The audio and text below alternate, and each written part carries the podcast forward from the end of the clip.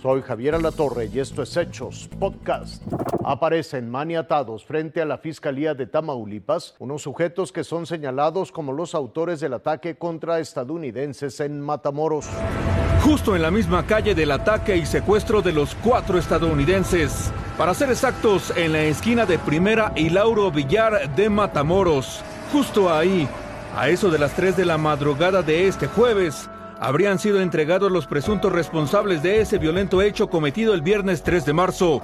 Junto a los cinco sujetos maniatados y con el dorso descubierto, había una camioneta tipo pick-up en color negro. También en la calle armas, balas y una cartulina con un mensaje donde afirmaron que estos sujetos eran los responsables del ataque a los extranjeros y que habían actuado fuera de las órdenes del cártel del Golfo.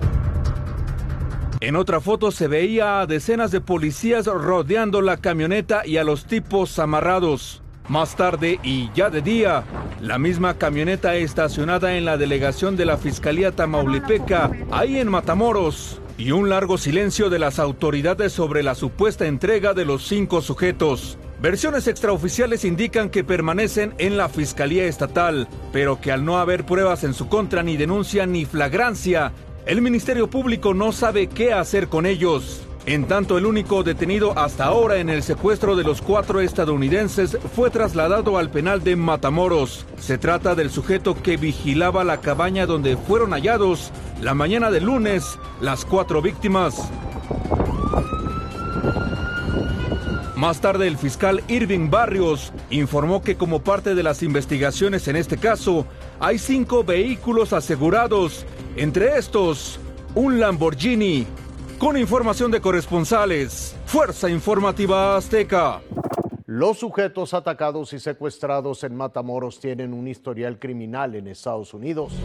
Al menos tres de los cuatro estadounidenses secuestrados en Matamoros el pasado 3 de marzo tendrían antecedentes penales en su país, según fuentes federales en México, que consultaron los registros judiciales de Carolina del Sur.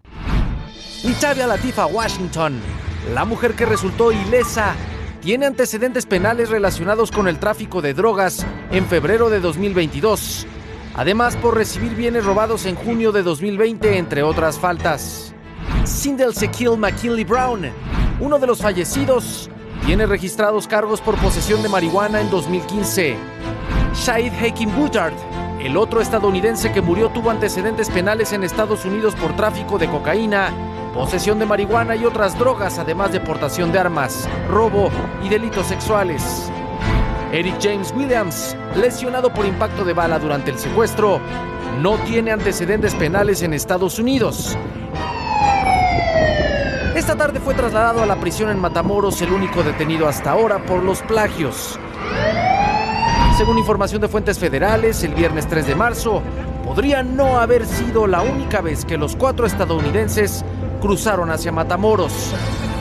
El secuestro ocurrió en una zona donde opera uno de los brazos armados del cártel del Golfo, autodenominado Los Ciclones, liderado por José Alberto García Vilano alias La Quena y los sobrinos de Ociel Cárdenas Guillén, que mantiene operación y disputa con otros grupos. La Fiscalía de Tamaulipas informó que tras concluir los estudios forenses, los cuerpos de los dos estadounidenses fallecidos fueron entregados a autoridades diplomáticas de Estados Unidos. Es el reporte, Javier. Hasta aquí la noticia, lo invitamos a seguir pendiente de los hechos.